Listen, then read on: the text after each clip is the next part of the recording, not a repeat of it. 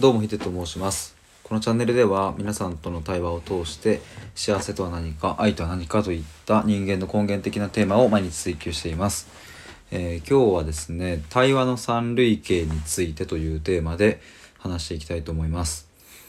えー、とこれは本来であれば昨日収録したかったんですけれどもちょっとねあの調子が悪くて携帯のなんかちょっと遅れちゃったんですけども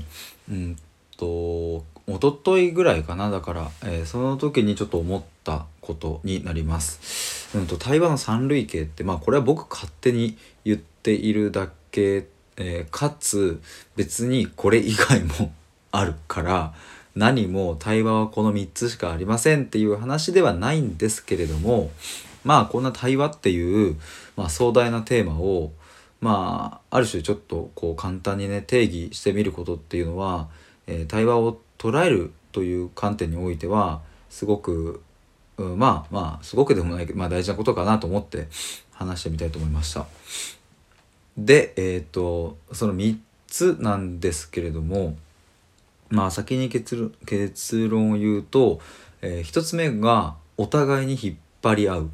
お互いにあるものをお互いが引っ張り合うっていうのが1つ目。え2つ目は、うん、片方が、えー片方の、えー、と中にあるものを引っ張り出してくるっていうのが2つ目。で3つ目がお互いに、えー持っているものを提示し合うっていう、うん、こと。まあこんな感じかなと思います。ちょっと順に説明しますと1つ目のお互いに引っ張り合うお互いにあるものをお互いがっていうまあなんか僕的にはこの対話っていうのはやっぱり非常に気持ちがいいなという感じで思いますね。まあ例えばイメージするところで言ったらうんとなんかすごい大物歌手と歌手の対談とかね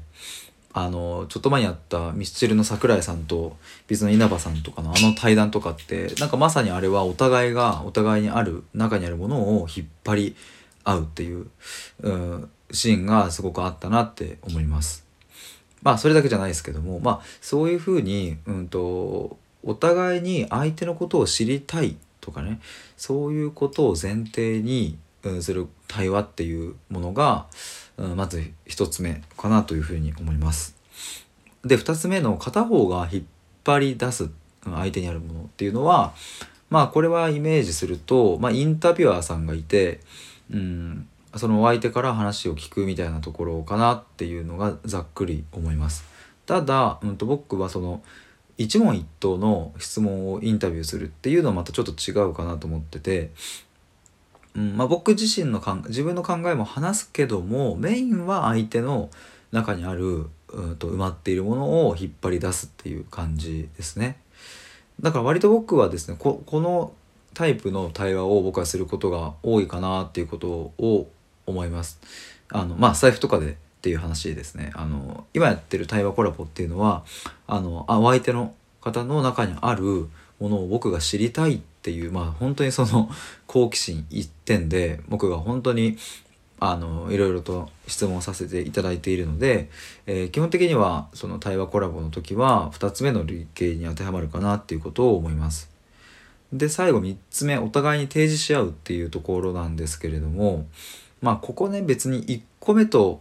うんまあ似ているんですけどもまあちょっと違うかなっていう感じですね。まあお互いに提示し合うっていうのはつまりうんとお互いの中にあるものを引っ張り出すことよりもまずだ、えー、と自分にあるものを出すっていうことの方が自ら出すっていうことの方に優先度があるっていう対話ですね。これは例えばどんなシーンなんだろうなまあそうだな一概に言えないけども、まあ、会社の会議とかで例えばじゃあえっ、とまあなんか新商品のアイディアを、まあ、アイディアベースで話しましょうみたいななんかねそそんなシーンかななんてことを思いますね。まあもちろんそんな時にも相手に対して質問したりはしますが